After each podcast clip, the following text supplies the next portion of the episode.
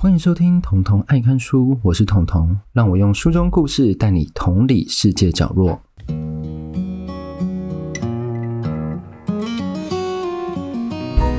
好，各位啊，这一次我们来到了第四十集。那第四十集刚好就像我上一集讲的，是我录 Podcast 以来大概录了半年整整哦。那这半年，我想要用这一本书当做一个回顾，去想说，诶。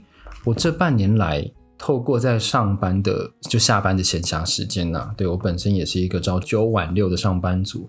那这个时间中，我就是当时用把它用挤，而且其实我还要去看书，还要记录下这个书的重点之后，整理成一个故事，然后讲给各位听，跟各位讲说这个书我最喜欢那个部分，这整个脉络是什么，然后启发了我什么。这些这些都是我这半年来的结晶啊！就是这个频道一打开，就是哦，这半年来我就是过这样的生活。从一开始的纪实类小说，其实它就像是《吃佛》，我们最幸福，到慢慢的是变得比较像是我以前看的像犯罪学，然后尸体，再是整个社会结构的问题，然后近期就讨论到人性啊，整个台湾的宪法这些。啊，其实当初我在录这频道的时候，我也没有想过会讨论这么多事情。那我很 focus 在我想要念的部分。那因为这是我想要选书给各位，然后透过方式跟各位讲。因为现在书其实你去成品书店好了，你会看到很多很多的书，但你不知道从哪里着手，而且你每一次看的书都只能透过。他们摆在店头那些，然后就被牵着走，那你也不确定那本书到底适不适合你，那你也没有时间站在那里，就是把那边看的一个段落。为什么呢？因为你身边可能会有很多人走来走去。如果你跟我一样是上班族的话，其实基本上你去逛书店都会有很多人走来走去，然后很多人在看书，不见得会买，但是会看书，然后走来走去。有时候甚至是我那时候去中山站的诚品的时候。他好像把那边当游乐园，我就不懂。超多小孩，超多国高中生，然后会跑来跑去这样。好，那我今天要讲这本书，书名就叫做《离开时以我喜欢的样子》。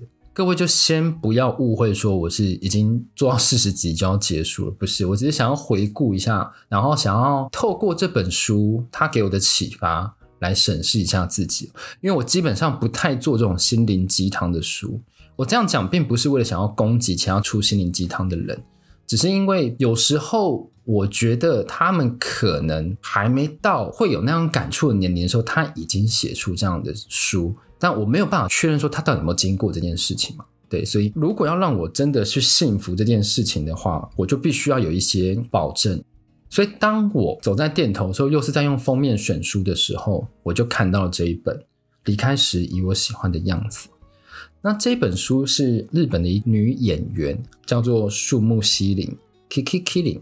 她写的这本书也不是她写的，比如说在宣传剧的时候、宣传电影的时候、拍广告的时候、人家受访的时候、去采访谁的时候，她被问到的一些问题，然后她做的回答，就变成一个类似语录集吧。这就像一个一百二十篇她的人生领悟。那我先小小的简介一下树木希林这一个人，那为什么会让我有很多感触？她是一九四三年生于东京的一个女演员，她是在二战前哦，一九四五年二战才结束，一九四三那个时候差不多是日本被打得落花流水的时候，一九四五她两岁的时候应该是非常颠沛流离，然后一九四三年出生于东京，她接下来就一路演电影嘛，那我会注意到她是因为她跟我很喜欢的一个日本导演电影叫做是枝裕和。他有演一部电影叫做《横山家之味》哦，这部电影非常的日常，这就是我觉得是是枝裕和最厉害的地方，它就是非常的日常，透过演员的小动作、剧本的小巧思、家常对话的部分，然后去跟你讲说，这就是平凡的不平凡。对，我觉得是枝裕和是一个非常厉害的导演，所以我蛮欣赏他的。那我会注意到是枝裕和，是因为另一部我可能在别的集数也有讲到，叫做《无人知晓的夏日清晨》那一部电影，你看的会非常非常的沉重，但你会想要把它看完，而且你看完之后，你还想看看第二次、第三次，你会去想说，我是不是漏掉了什么？他想要传达给我的细节，而我没有去看到。好，那这个女演员呢，她在二零一八年过世了。他在过世之前跟是枝裕和这导演合作了十几年，所以算是让是枝裕和非常欣赏的一位女演员。也因为这样子，所以她就很容易被重视。所以他讲的话，就开始有人会想说：哎，他如何去面对他的人生的这个态度？因为你把他人生摊开来，是很特别的哦。他在一九七三年，就是他三十岁的时候，跟一个摇滚歌手叫内田裕也，我这个我是不知道内田裕也是谁，结婚了四十五年，然后有四十三年都是分居的状态，你就觉得很酷。就是他们只住在一起两年而已，其余的四十三年都是分居，而但他们没有离婚。而且你要知道，内田裕也就是她老公，很会家暴，会殴打树木希林。但这一切都在他的语录里面有讲说，为什么他可以容忍这一切？这样子容忍，在我来看，跟现代观念其实有点不合。因为我这个频道其实还有讲很重要的部分，就是女性主义的部分哦。他的那个语录可能会被现在的女性主义者气死。我可能想说，根本就不是这样子。为什么女生一定要怎样怎样，男生一定要怎样怎样？但就是那个年代所体现出来的美，就像是我在一九六零年代讲过，美国它就是种族歧视啊，那就是它那个年代体现的问题。每一个年代都有每一个地方体现的问题。好，那我第二个要来讲封面的部分哦。这个封面很特别，它是依照 Ophelia 这一个角色这一幅画。去重新演绎的。那 Ophelia 是什么？Ophelia 是那个 Shakespeare 他的一个很有名的剧叫《哈姆雷特》，哈姆雷特的其中一个角色叫 Ophelia。那 Ophelia 呢？详细的剧其实我没有真的看过，我就先自白。但是我有大概查一下大纲，Ophelia 最后是溺死的。所以呢，你就可以看到树木希林他在这一本书的封面拿上来讲，他是躺在水中。然后四周都是非常非常鲜艳的绿色树木，但在 Ophelia 那个版本，它是躺在比较黄色树木的附近。那这个角色呢，其实是在一八五二年有一个呃英国艺术家叫米莱，他把它画出来了。所以往后世人都是依照这个样子去重新演绎。现在放在泰特美术馆。那我要讲的是。现在有很多知名的歌手也都很喜欢 Ophelia，像是谁？日本有谁你知道吗？A 美，A 美就是唱《地球仪》呀，啊，还有唱那个《鬼灭之刃》最新游郭篇的主题曲，所以大家可以听他的歌，他声音非常的特别，很好听。然后台湾的话就是魏如萱娃娃，目前最喜欢女歌手，而且她的两次小巨蛋我都有去看。他有在他的那个应该是藏着并不等于遗忘这一张专辑里面有一首歌叫 Ophelia，那这一张我还要另外推荐一首是恐慌症，我好爱那一首。还有我看到 MV 就觉得很感动的一首歌叫做 Hide Sozai，这一个角色在啊、台湾和日本都有歌手演绎，那其他国外我是没有去查啦，应该也是有。那我目前知道这两个，如果有知道的话，大家也可以跟我分享。所以他演绎这一段的时候，我其实觉得。很美啊，真的，那意境很难说，因为一个将要死去的人，他透过这个场景演绎理想中的死亡，这个意境我觉得蛮深的。好，再来呢，我要讲这一本书，它有分成八大部分：生、病、老、人、伴、家、物、死。我这样是不是很像在念什么什么咒语之类，然后接下来就会发动什么攻击之类？但这个就是它的大纲，也就是它。觉得人生的整个脉络，他觉得面向都已经遍及到了。那我这边要讲，总共我被启发了十八个语录哦。因为，他总共一百二十个嘛，我只讲十八个。然后我很强烈的推荐各位，你如果在人生中开始觉得累了、迷惘了，然后觉得你的付出都没有得到回报什么的时候，你就可以去看这本书哦，你就会觉得诶。好像冥冥之中，其实会有一些力量拉着你，不让你跑掉，但你会一直从中得到一些小启发。好，我先讲第一个呢，就是若我们常觉得别人真好，那个人真不错呢，慢慢的对方也会在我们的期待下给予正面的回应。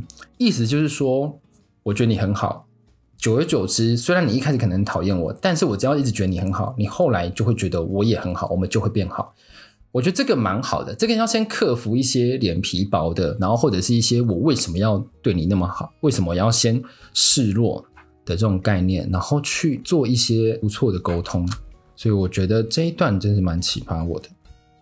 好，再来下一个是我印象很深的一句话，就是我到现在其实我不看我都可以记得，叫做我想要的不是快乐，而是觉得有趣。快乐是客观的哦，要投入其中才会感觉到有趣。人生在世，若不觉得有趣，就很难走下去。然后他有举一个故事，有一天呢，爸爸已经在病床前，子女都不停喊着：“爸爸，你醒来了吗？醒来。”然后心电图一下就噗很微弱，然后要变成一条线。不过呢。就是爸爸好像听到他儿子女儿的呼唤，所以那个心电图就开始动，就这样子反反复复，反反复复。然后女儿一开始就会说：“爸爸，你要活下去啊！”什么？可是重复几次之后，大家就真的麻木了。然后女儿这时候就说：“爸爸，你到底是要活着还是死亡？你赶快下个决定吧！” 就大家都笑了。我觉得这个是一个很正面乐观去看待死亡这件事情哦。对，当他可以这样子讲出这句话的时候，代表说他从这反复的动作，他得到了一些体悟。接下来他爸就真的过世了嘛。最后他爸送去火化的时候，他就说：“各位，爸爸已经考好了。”我要是这样跟我爸讲，他应该就是从天上杀死我吧，因为他不是那种可以开玩笑的人。但是如果之后再帮我做葬礼的人，假设他如果可以这样子的话，会觉得，嗯，我本来可能怀着什么东西，一直没有办法离开人间，但后来就会觉得，哦，释怀，就觉得还蛮幽默的。以幽默的态度去看待人生，但是并不是不重视，因为更重视，所以你必须要想一个方法去缓解这件事情，用一个比较幽默去让人家了解说我很重视，但我不希望各位太过于悲伤。嗯，然后第三个呢是让人家来评价你是很危险的，这一个啊。在我做 podcast 的时候，其实是给我蛮大的体悟的。我一直会觉得说，我的 podcast 就是要像谁，我应该要怎么样，我应该有好几百万人听之类才对。可能比如说，我会看到某一些评价，我就觉得为什么要这样子评价我？诶，我的频道有这种不好吗？然后看到好的，又会觉得说，哇，我应该是这个方向，对，就是这样反反复复，很像你在看股票的时候。所以当这句话出现的时候，我就知道，OK，我现在在做的。就是我选的书，就是我做的决定，就是我用我的时间、我现在的精力去解读出来的东西。那我也希望你也可以感同身受，那我也希望你也可以认同这件事，但不认同没有关系，我们就是没有缘嘛。因为我是做说书频道了，所以不会是每一本书都打中每一个人，也不会每一本书都不会打中你。所以我相信，在不久的将来，可能变一百集好了，其中有一集让你觉得这一集真好听。那我觉得就够。彤彤爱看书，书说社会这个频道，我就觉得嗯很不错。再来下一个是我有在 Instagram 上贴的。当我们理所当然的不去思考时，自己就理所当然的不再思考。这边我解读成同理心，因为当我觉得说对方就是这样的时候，我自然而然就觉得说对方接下来行为就是照着我们思考的脉络，我们没有要再思考，没有给他平反的机会。所以，当你没有一直重复去思考说，就断定某个人的话，这很像犯罪学的标签理论哦。你觉得他就是会偷东西，他去到哪就是会偷东西。你觉得他很聒噪，他去到哪一定就很吵。我们在给别人刻板印象的时候，我们就不会去思考。这是我的解读啦。对，所以当我们在遇到一个人的时候，我们应该每一天都要 refresh 给他的印象。他做这件事，我们都不要戴有色眼镜去看他，也不要觉得说以前的印象就是他的现在的印象。我们都要给人。重新一个机会，然后去思考说，哦，他做这个事是不是有不一样？好，接下来呢是我觉得很特别的一个观点。他说，我觉得得了癌症而死是最幸福的，可以死在榻榻米上，也能做好事前准备，收拾好自己的东西，为身后事做准备，没有比这更好的死法。他说，因为癌症虽然对他很痛苦，他可能要去化疗啊什么什么的，但是他觉得癌症有一个优点。就是你会知道自己的死期，这个我真的是很认同。虽然我没有得过癌症，但我经历过我没有办法预测死亡的时候，然后最亲爱的事物就这样从身边离开了嘛。所以当你有个心理准备的时候，我讲实在，虽然都是死亡，你从天而降的速度真的会比较好一点。你不会是自由落体，你会是有个降落伞让你降落。Maybe 下面还有一个跳床，让你不会坠得那么辛苦。对，所以当你得知自己的死亡日期的时候，我觉得反而会更坦然，就觉得好，我可能在四天，嗯，就要死了，然后就嗯，那我就可以好好的去安排每一件事情了。这件事一定要做，那件事不要做，这个东西我要丢掉，那些钱我带不走，这些回忆我一定要拿走。知道死前的生活，我觉得蛮特别的。好。再来下一个就是变成了现在这样的自己，不也是很有趣？这个跟我刚刚上一个有讲到，让别人去评价你是很危险。但他这边的强调是说，有些人很容易就去自杀嘛，但他觉得他没有那个勇气去自杀，所以他就一路这样活到现在，然后就是变成现在这样的自己。嗯，我自己觉得啊，应该是每一个人道路都很特别，你经历的是不会有很多人都跟你经历一样，maybe 有些人跟你很像，但是。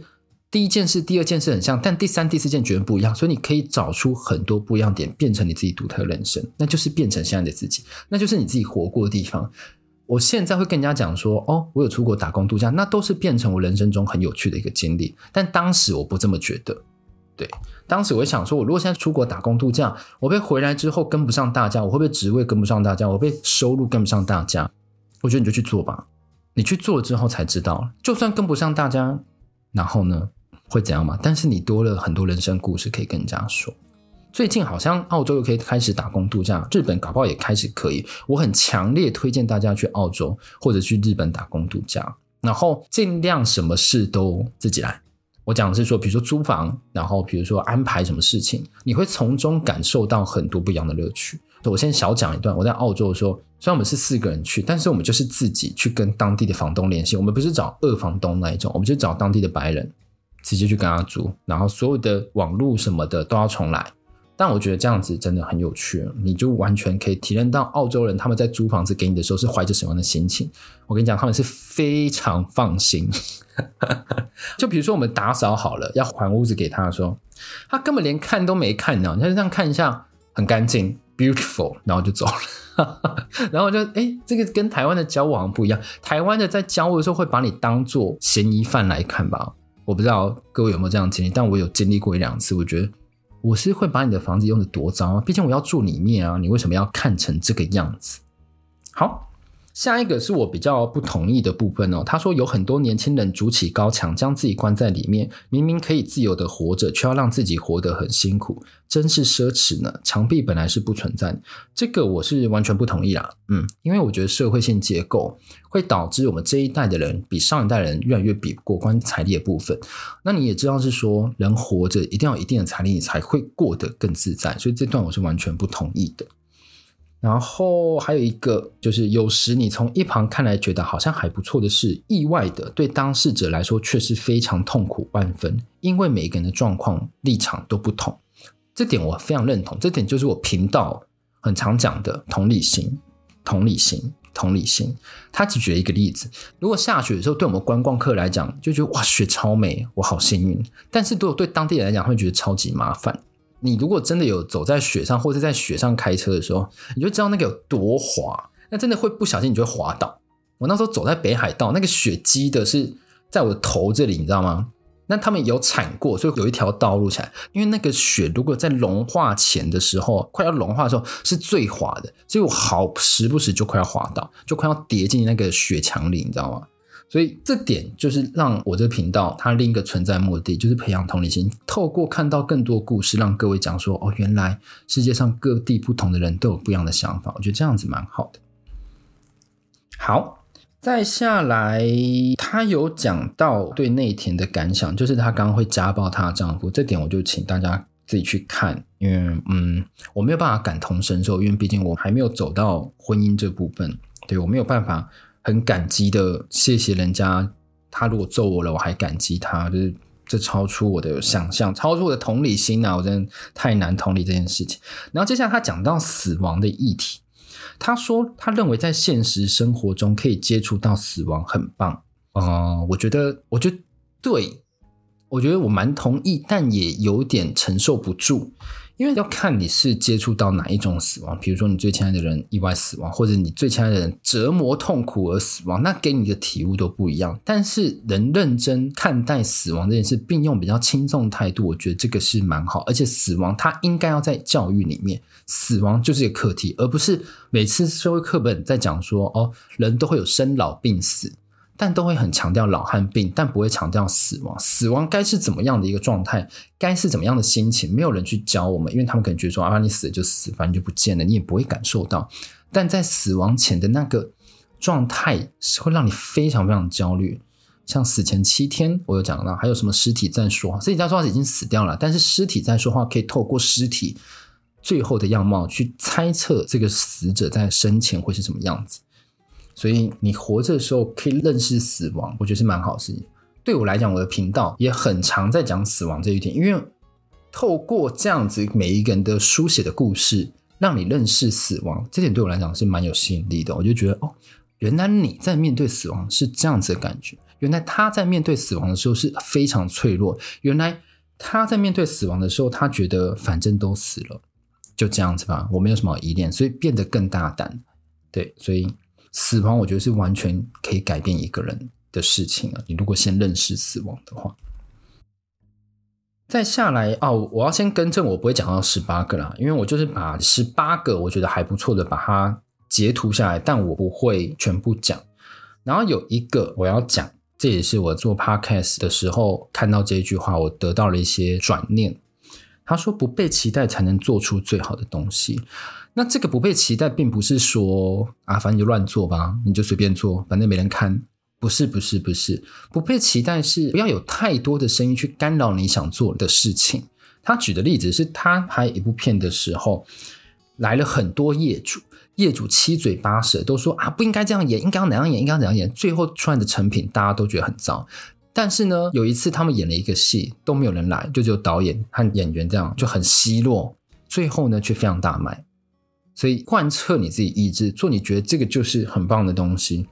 你想要呈现给各位的概念是怎么样？那我觉得是蛮好。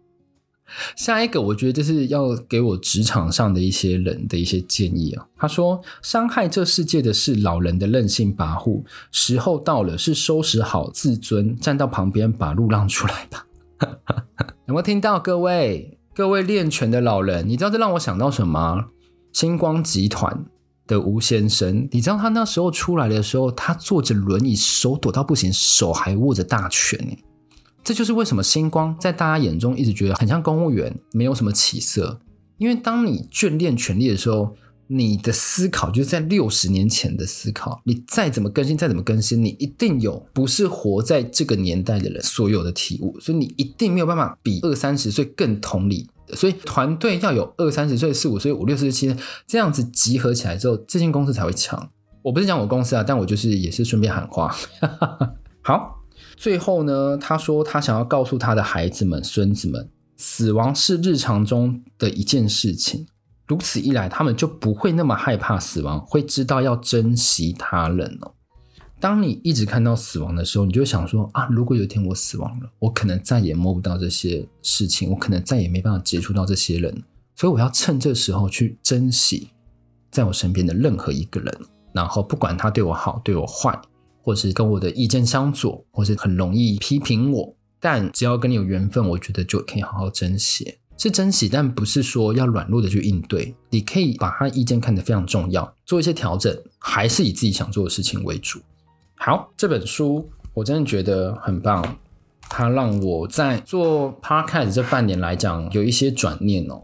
本来我是觉得好像有点不知道要怎么做下去那个方向，因为我的选书其实蛮 focus 在我想要看书，所以之后一定会有一些轮回说哦，这个书我可能之前讲过了，这个书的主题类似我之前讲的概念，但我现在想，就算是类似的概念，就算是很相像内容。因为不同本书，它会有不同的作家，他们提出来的观点跟启发我的面向，我觉得是会完全不一样。好，那如果你喜欢我的节目的话，你就直接订阅我，或者是到 Instagram 上跟我互动。你有什么想法，或觉得说，哎，这样子放宽心去做，搞不好效果更好。嗯，那你也可以顺便鼓励我喽。那不知道今天的这本书大家喜不喜欢呢？如果喜欢的话，强烈建议各位去买回来，就放在自己的书柜里。当你觉得 stuck 陷入了没有办法救自己的时候，你就翻开看吧，因为他是活了七八十岁的老人，他有很多生活领悟。他做了演员，做了五十五年，做了五十五年，他坚持一件事，坚持到最后。他坚持一件事，然后这件事整个面貌来讲，他喜怒哀乐、酸甜苦辣，全部都在自己心中。他把它变成语录，我觉得很值得去把它买回来，然后在夜里细细的品尝。看哪一段话讲中自己的内心，然后去补足这一段，然后就变成更强大的自己，好不好？那今天第四十集半年回顾集就到这边喽。如果有什么想法，都欢迎跟我说。拜拜。